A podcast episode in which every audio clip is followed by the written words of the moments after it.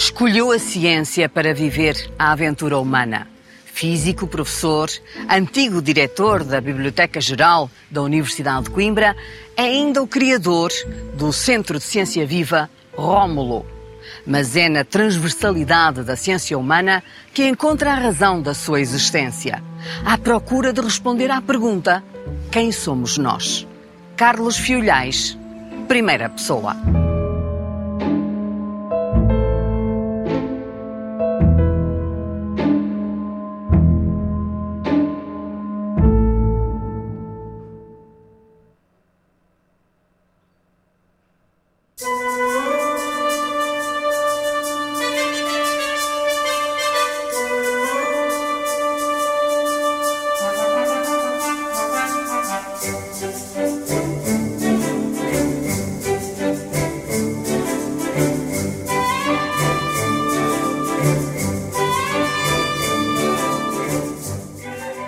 Tem árvores de todas as cores. Sim, e vai mudando com as estações do ano. É uma montra do mundo, este jardim. São árvores Com raízes que são centenárias. Sim, o jardim representa o mundo. As árvores vieram de todo o lado do mundo.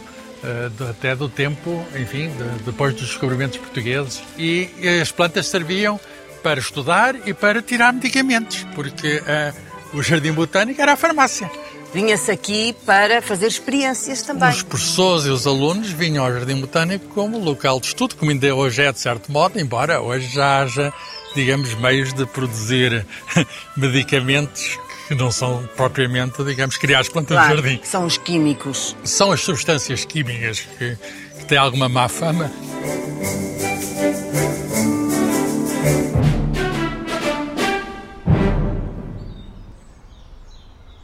Este ar, esta atmosfera, é uma atmosfera, ela por si, de reprodução, porque as árvores reproduzem-se através eh, também. Sim, as plantas têm ar. sexo, as plantas têm sexo, mas não é propriamente tem este, este constrangimento, que é eh, o facto de estarem fixas e, portanto, não têm energia, recolhem energia através da fotossíntese, vem do sol, mas a energia não é suficiente para as poder fazer mover.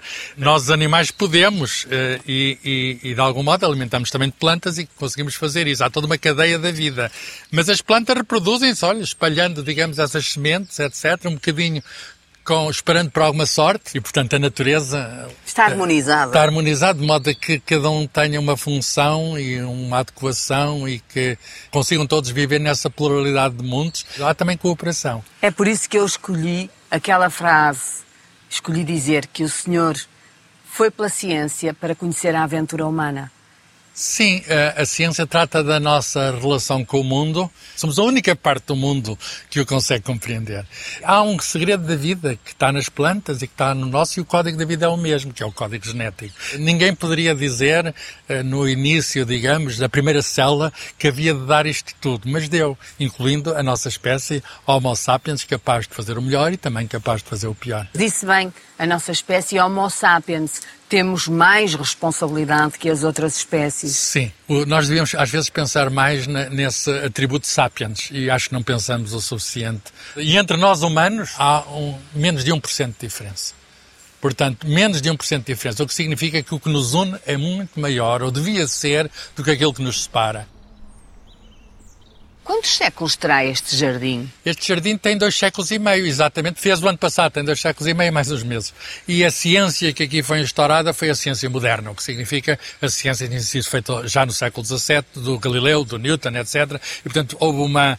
uma Um avanço no sentido prático. Houve um avanço- do experimentalismo. E, por exemplo, exato, no experimentalismo, precisamente, Fátima, eles, eles conseguiram fazer coisas que hoje perduram, como um gabinete de física, com os objetos e instrumentos para nós vermos como é que funcionam as leis da física, um laboratório químico, que é um dos primeiros do mundo a, ser construído de raiz, ou quase de raiz para esse propósito, estava a nascer a nova química na altura, eh, e também um observatório astronómico no antigo castelo de Coimbra, que já não há restos, mas fizeram um observatório astronómico lá, e também um jardim botânico. Os mais antigos museus portugueses nascem aqui na, na Universidade de Coimbra, têm esta intenção de ajudar ao estudo, mas, ao fim e ao cabo, foram e são eh, sítios abertos, dizer, Claro. sítios, de, sítios de património. Coimbra é património da humanidade, não esqueçamos isso há cerca de 10 anos.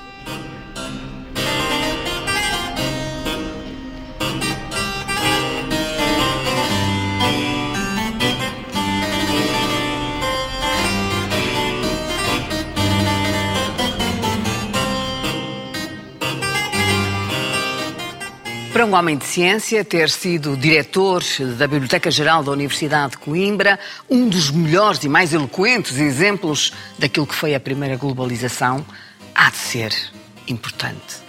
Sim, é um privilégio ter deixado esta biblioteca tão bem como a herdei e, em alguns aspectos, ainda melhor. Porque isto não é nosso hum, por agora, isto foi nosso, é nosso e há de ser nosso para sempre. É um verdadeiro É um templo tesouro. de, de- um tesouro, um templo de sabedoria, recheado de livros que falou de facto os descobrimentos, eh, contam eh, histórias fantásticas. Está aqui o Brasil, está aqui a China, nas chinoazeris que ali estão. A a China está aqui representada. Portanto, é- esta biblioteca é uma espécie de espelho do mundo. Eh, E, e os portugueses abriram, de facto, o mundo. A palavra descoberta até é muito curioso. eh, É eh, uma, uma criação portuguesa. Descobrir significa destapar. Já lá está, mas ninguém sabia. Ora bem, os livros contêm a descrição digamos, de, de- de todo o mundo. E, e, e uma biblioteca hoje continua a ser isto, mas esta é uma biblioteca muito especial. Ao conhecimento que está nos livros, alia o esplendor, a, a beleza, a perfeição. Do que- mundo inteiro. Do mundo inteiro. Nós não temos que, que cancelar a descoberta, pelo contrário, nós temos de enaltecer a descoberta, porque descobrir é, é das coisas mais humanas que há. Nós temos um impulso da descoberta. Na altura eram descobrimentos geográficos que se Culturais. fizeram culturais de todo tipo, de sei lá o que é o mundo, essa grande pergunta. Nós somos parte do mundo. E no século em que esta biblioteca é feita, o século XVIII, é o tempo do iluminismo, é o tempo das luzes, é o tempo em que o Kant disse eh, tens de ser, tens de ousar conhecer. E, portanto, a descoberta continua hoje e devia continuar e, e a ser na ordem do dia, porque é com base nas descobertas que nós hoje conseguimos viver mais e melhor. E por cima de nós está a sabedoria, que é um elemento feminino, é retratado e representado por- com um género feminino. Ah, Fátima, e a sabedoria está muito próxima de nós, está a ver? A sabedoria, quanto mais perto é, mais bela fica. E rodeada de muitas musas também no feminino. Sim, sim, que representam, digamos, várias virtudes. E, portanto, foi neste sítio, nesta biblioteca, que grandes nomes da cultura portuguesa estudaram. Foi por aqui que passou essa de Garós, passou o Antero Quintal, passou Almeida Garrett. Tudo o que eram, digamos, os intelectuais da nação, estudaram nestas mesas. Há um sentido de ser português aqui dentro. De profundo. modo, Fátima, o ar que estamos a respirar Torga. é o ar que respiraram esses portugueses e que lhes permitiu, que lhes serviu de inspiração às obras que nos deixaram e que vieram enriquecer a biblioteca. É engraçado que eu estou aqui a lembrar-me que o senhor é físico, é doutorado em física, é também um divulgador de ciência, mas impressiona-me a forma como retrata a cultura e os livros através deles. Isso é, é inato, não se bem, pode é- é fi- distinguir umas coisas das outras. Sim, a, a- a física, a ciência em geral, é parte da cultura humana. E a dimensão da história, essa, essa profundidade que vem do fundo do tempo, eh, a mim entrou muito, não é que eu já não tivesse um bocadinho, mas entrou muito mais em mim quando eh, tive a tomar conta desta biblioteca. Isso é muito curioso, até porque o senhor foi o primeiro a ter, creio que, um computador na Universidade de Coimbra, um Olivetti. Não, tivemos um, um- um computador pessoal e nós, em Coimbra, eh, fomos a correr comprar computadores e a ligá-los uns aos outros. Começámos a fazer um supercomputador ligando computadores uns aos outros. Apesar disso, fala do livro como a joia mais preciosa da humanidade. Mas Os computadores não tiram o lugar do livro. Eu sei que hoje temos esse livro imenso que é a internet, que é um livro que todos podemos folhear e etc. Mas isso não tira o lugar deste património que é verdadeiramente imortal. Repare, os meus, esse computador que falou já cá não está e, e nem tem as disquetes daquilo, não tem maneiras quase de serem lidas. Eh, Portanto, a tecnologia muda. Os livros, de algum modo, são eternos. Nós, nós Já vinham de trás e já, já vinham de trás e vão continuar. Não se inventou ainda uma maneira como a colher. Há, há outra maneira de comer sopa a não ser comer colher. Vá, no meio de tantos livros, há algum que pudesse escolher? Está bem guardado, porque é um tesouro e nem vou dizer o sítio onde está. Não diga, Não mas digo, qual é? porque está bem guardado. São os roteiros da Índia de Dom João de Castro. Porque o Dom João de Castro é uma espécie de Google Maps do século XVI. Ele descreve aquelas costas com as fortificações, com os castelos, com as povoações, com João os barcos, Castro, com que foi vice-rei da Índia. E também cientista. E cientista. Ele foi um geofísico, foi um geofísico global, porque foi duas vezes de Lisboa à Índia sempre a descrever tudo, as correntes, a, a atmosfera, a declinação da bússola, portanto o magnetismo terrestre. Está escrito pelo punho dele? Não, eram colaboradores, porque aquilo tem belas aguarelas, só há aqui, e portanto está bem guardado, mas há cópia na internet. Alguma vez teve esse, esse solilóquio a sós, consigo, sim, sim. mas também com Adivinhou, estes livros? Adivinhou, tive. tive. Eh, é, é um silêncio poderoso. Aquela velha pergunta que estava no templo de Apolo em Delfos, conhece a ti mesmo? Talvez eh, nos possamos conhecer melhor nesse silêncio dos livros, mesmo se os abrirmos. Aconteceu mesmo... consigo? Sim, e os livros são assim estão à nossa espera e nós não sabíamos que eles estavam à nossa espera, mas estavam. São como o amor? Sim, o amor também traz surpresas. E às vezes boas surpresas. E temos de estar sempre preparados para elas.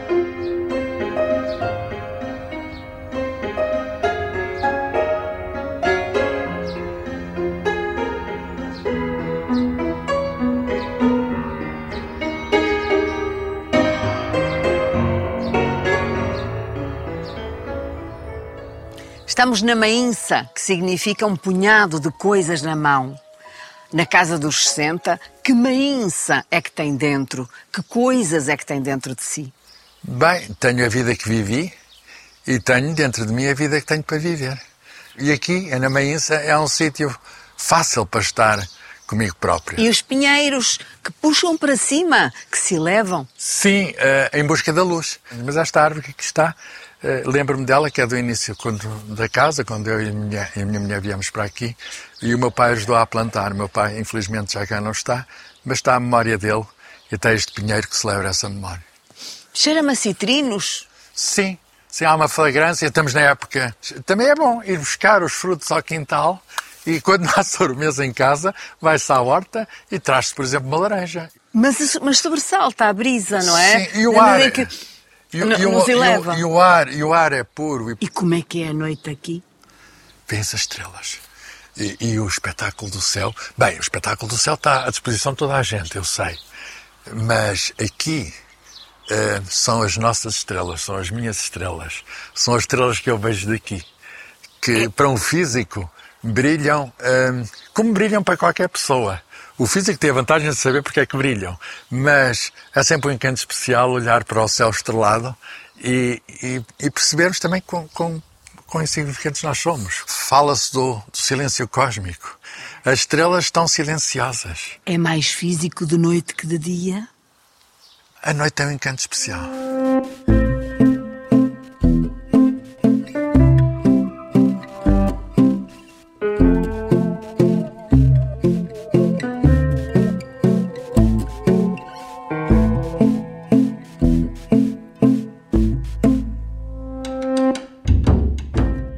Nasceu para ser um enviado especial às fronteiras do conhecimento. Descobri essa paixão que é a ciência, essa aventura que é a descoberta do mundo. E não me arrependo. A Fátima conhece bem um enviado especial porque porque eh, vai aos os, limites vai de... aos limites vai aos sítios onde mas os cientistas fazem esse trabalho de ir às fronteiras do conhecimento portanto acrescentar conhecimento eles mudam as fronteiras em nome de nós todos Portanto, é a obrigação delas, tal como os jornalistas, dar-nos notícia disso. E, portanto, eles não vão lá apenas por impulso seu, embora possam ter esse impulso. Eles vão lá por impulso nosso, mandatados por nós. Posso dizer que, de certa forma, também é o resultado de um elevador social, porque não era suposto ter nascido para ser um professor catedrático. A minha mãe vem de Trás-os-Montes, uh, agricultores. O meu pai vem de, de, de, do Douro, também de agricultores, que, enfim, devido até nos anos 50, eh, digamos, às circunstâncias do país, vão para a grande cidade. Para Lisboa? Para Lisboa, à procura de uma nova vida. A minha mãe estava a vender no mercado, meu pai estava a comprar, eu sou uma espécie de mais-valia dessa, eu e os meus irmãos, dessa transação. Estava a vender no mercado da Ribeira sim, hortaliças. Sim, sim havia um sítio de cara da tia, um sítio de, de, legumes e, e pronto. E, e coisa... o seu pai era soldado da GNR e na comprava... altura já era cabo, na altura já era cabo. Comprava para a messe. Comprava para a messe e, portanto, ali um, enfim, um encontro de olhares. Foi um, um casamento feliz, de, que durou muitos e muitos anos, durou eh, até à morte deles. Em Lisboa, nasceu na Ajuda. Ali Nasceu ao... na maternidade Alfredo da Costa. No... Sim, na, na, na, maternidade e cresceu na Ajuda. Cresci na Ajuda. Que importância teve eh, crescer junto à Belém, ao local de onde partiram, de facto, as naus? Eu, eu fui batizado no Mosteiro de Jerónimos. Porque era a igreja ali mais perto. A única, é a única razão. Portanto, é dos poucos portugueses não, há, que não há pode nenhum, orgulhar disso. Exato, não há aqui nenhum sinal especial, a não ser que era o sítio mais próximo. Eu lembro-me de, em criança, o meu jardim de fim de semana, onde, queria, onde era aquele jardim da Praça do Império, em frente ao Jerónimo. E ia para aquela Rosa dos Ventos, já havia aquele monumento aos descobrimentos, mas andei ali a pisar o mundo, o mundo todo. Estamos a falar do meu caminho, sempre foi olhar para a frente e, e, e, não ter medo do futuro. Fui depois para a Alemanha, logo tive essa sorte. Mas mal acaba o curso, em 78, há uma delegação, ou ainda durante o meu curso, há uma delegação de professores alemães que vêm a, a, a Coimbra ver que possibilidades de cooperação haveria antes de entrarmos na União Europeia. E viram possibilidades de cooperação, de cooperação no direito e na física. Apanhou uma boleia e soube escolher o caminho certo e soube surfar os ventos do momento. E ajudar os outros, porque ajudaram-me a mim e eu sentia que era a minha responsabilidade. Regressou Foi para a Alemanha, regressei em 1982 e senti que era a minha responsabilidade, ainda hoje a sinto, que ser professor é uma obrigação, um compromisso. A ligação mais forte que um professor tem com a sua profissão é, é, saber que há pessoas que, passados muito tempo, que se lembram de nós. Nem sempre foi pelas leis da física que os marcou. Não, não, eles dizem-me isso, que, que às vezes não se lembram do que eu disse na aula, mas lembram-se de uma anedota que eu contei. Conte lá a anedota do Máximo. Sabe que uma aula é também como uma peça de teatro, tem de ter os seus momentos em que o público ri, que é um homem que se chamava Máximo. E a certa altura eh, ele confessou à mulher que não gostava do nome dele e pediu à, à, à mulher, olha, desculpa, eu, há uma coisa que eu não disse, mas que eu até, eh, enfim, não quero, não quero quando, quando chegar a minha hora, não quero que ponham lá o meu nome de Máximo. Não queria um epitáfio com Não queria, com o nome de dele, com o nome dele. E, e de facto, um, acho que um dia chegou a hora, sentiu-se mal, adoeceu, morreu, e, e, não pôs o nome dele. E, e, e digamos, esposa, boa esposa, pôs uma coisa que ela pensou que era muito bonita, que é, aqui está um, um homem que durante toda a sua vida amou uma e a mesma mulher. E as pessoas iam ao cemitério, olhavam a lápide e diziam: Olha, aquele gajo era o máximo. e era mesmo, era, era o verdadeiro nome. É por isso, talvez, que as suas aulas tinham sempre também para especificar qualquer lei da física um contraponto muito, muito simplista, muito cotidiano. Os desenhos animados do Tom e Jerry. Ai, um exemplo. dia comecei uma aula que tinha de falar dos movimentos e mostrei aqui onde é que as leis da física falhavam nos desenhos animados. E então aquilo falhou em muitos sítios. Por exemplo, o boneco vai andar e depois só cai, não é quando falta ao chão, é quando ele se apercebe que falta ao chão. Olha para baixo, não está lá ao chão. É pá, é a altura de cair. Como é que se descobre que se tem uma vocação eh, para a física ou para a ciência? O que é que nos molda? Não há uma lei para isso. Eu disse ao meu pai que ia para a física, ele perguntou isso dá para quê? E aquilo que devo a mim mesmo é as escolhas, as leituras que eu fiz e encontrei a ciência, a aventura da ciência. A aventura tem o misterioso, tem a ação, tem, tem o desconhecido, tem tudo isso. E para mim encontrei na ciência, nos livros, eh, em particular desse grande mestre que foi Rómulo de Carvalho, que é também o poeta António Dião. Ele Na coleção A Ciência, para, para Gente, gente nova. nova. E eu lia aqueles E lia outros. Eu, eu, era leitor omnívoro. Ia à Biblioteca Municipal, trazia três livros e, e, e passados três dias ia lá buscar mais três e, livros. E havia aqueles livros franceses da coleção que seja... Que seja que eu lia. Passei na Europa América e eu tive um livro que Tinha era um o de tudo, até de o história Átomo, escrito também. por um prémio Nobel, pelo descobridor do eletrão. E eu, desde muito pequenino, tive esta inclinação, que é, no fundo, a inclinação do cientista. Mas porquê que, porquê que se sabe isto? E então descobri, descobri como é que se descobre. Não disse nada a ninguém. mas senti para comigo próprio, estou-lhe agora a dizer assim, que se calhar eu podia também fazer aquilo. Que eu também, se calhar, figurante menor, mas podia entrar naquele filme. E depois surge Carlos Sagan com, com o Cosmos. Quando eu, quando eu faço o doutoramento na Alemanha nos anos 80, também há esta coincidência feliz, eu diria até uma coincidência cósmica, de aparecer o filme Cosmos, naquela altura, que vai mudar tudo. Aquele homem vai perceber que, através desse veículo, podia mostrar o universo. E podia mostrar aquilo que eu estou a dizer, a maneira como é que nós percebemos o universo. O universo são milhões e milhões e milhões de estrelas, como ele diz. O universo o que é? É tudo o que existiu, existe, existirá. Nós somos parte do universo.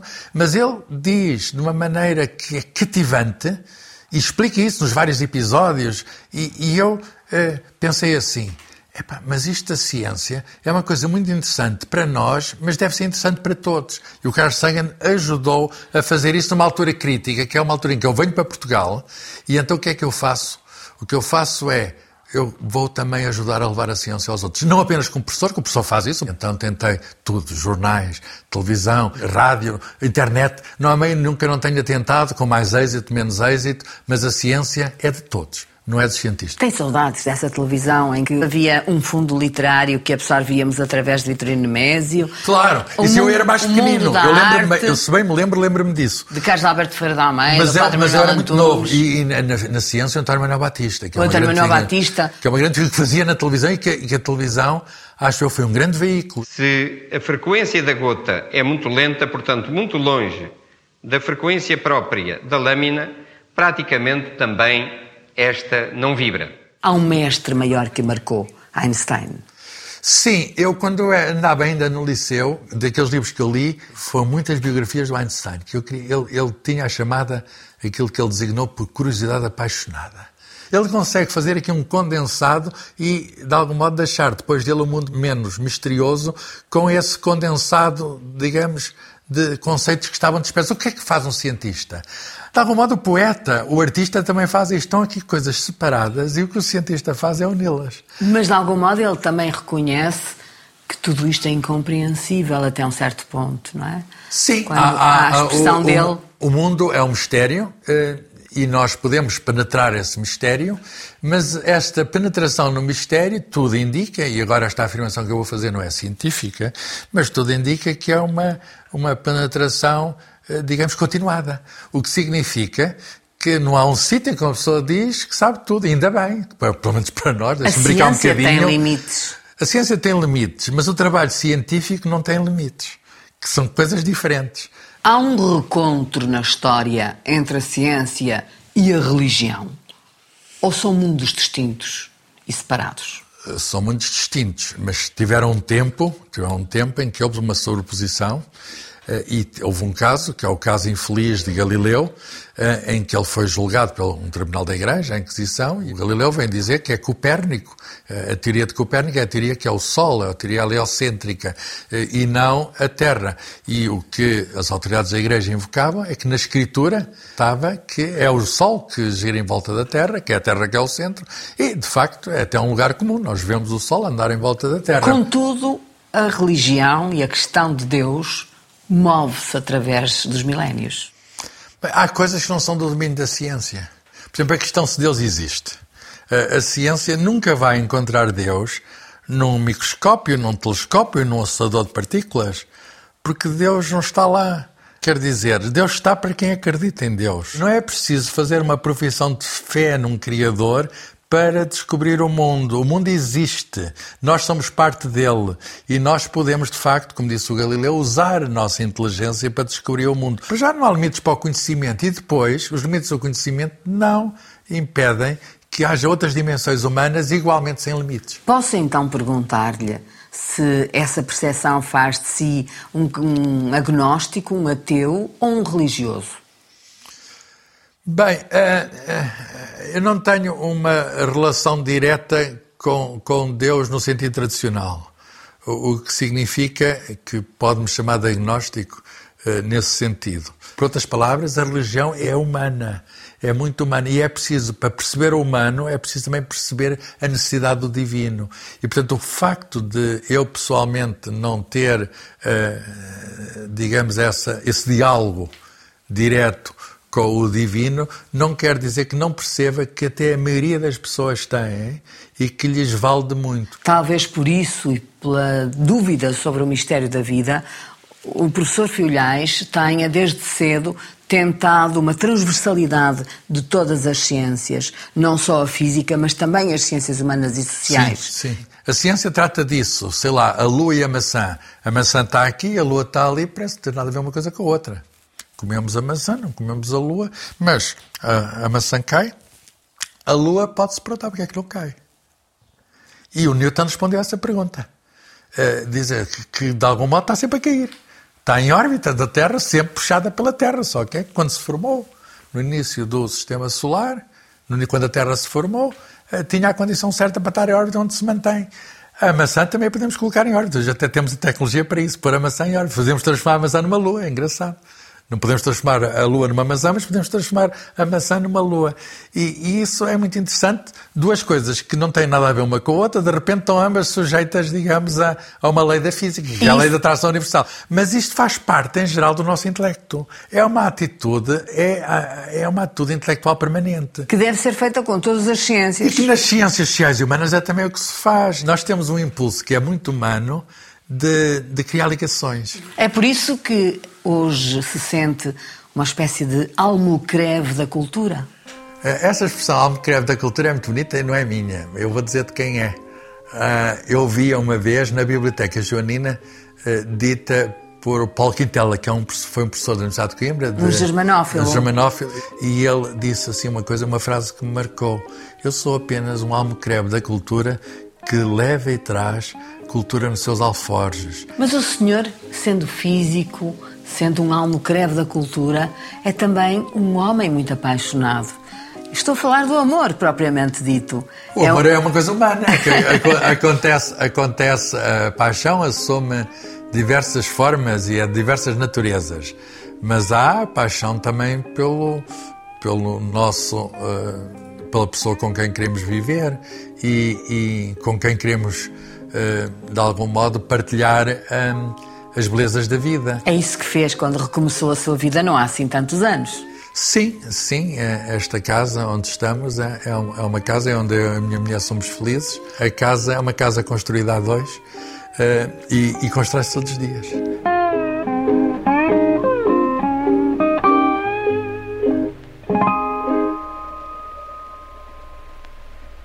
O que é maior que a vida é aquilo que ajuda os outros a viverem. Uh, o Einstein, quando morre, disse quais são os três ideais que orientaram a sua vida, de algum modo valores superiores à vida. E ele disse verdade, beleza, mas acrescentou bondade.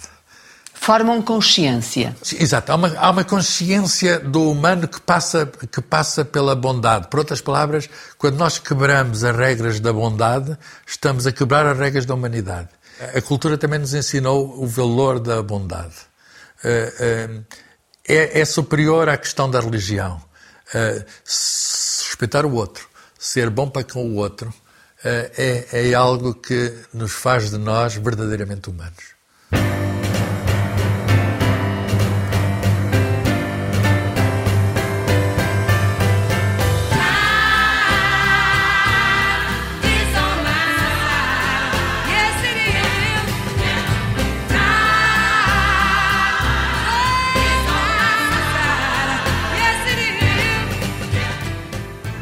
Então é físico, ou é historiador, ou é eh, cientista social? O que é que é? é eu sou aquilo que os outros quiserem que, ver que eu seja, mas acima de tudo sou uma pessoa curiosa. Pensei que me ia dizer que era um viajante das estrelas. De algum modo nós somos poeira das estrelas, temos estrelas dentro de nós.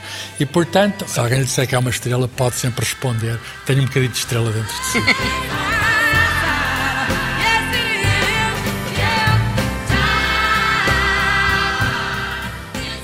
É também, com certeza, secularmente, um jardim de namorados. Vinha para aqui namorar quando andava na universidade. Este é um sítio bom, reconheço, e, e, já, cá, já cá esteve em atividades, digamos, menos científicas.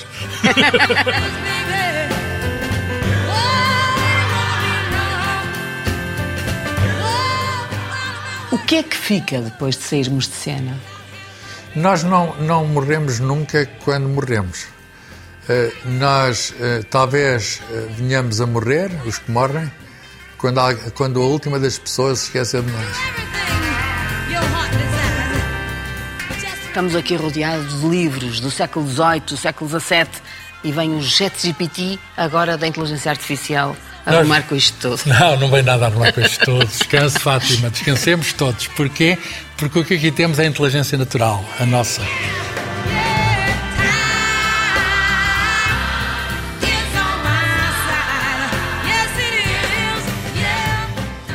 Chegar ao céu e perguntar o que é que eu fiz, é, é, o São Pedro está lá a guardar, a ver o que é que se pode, o que é que, que podem entrar, os não podem entrar, diz guardei livros, porque os livros são a memória da humanidade. Quando me perguntou o que é o homem, bem, a ciência pode dizer umas coisas sobre isso, mas o que a ciência diz está longe de esgotar aquilo que é o homem. O homem é muito mais do que aquilo que a ciência diz.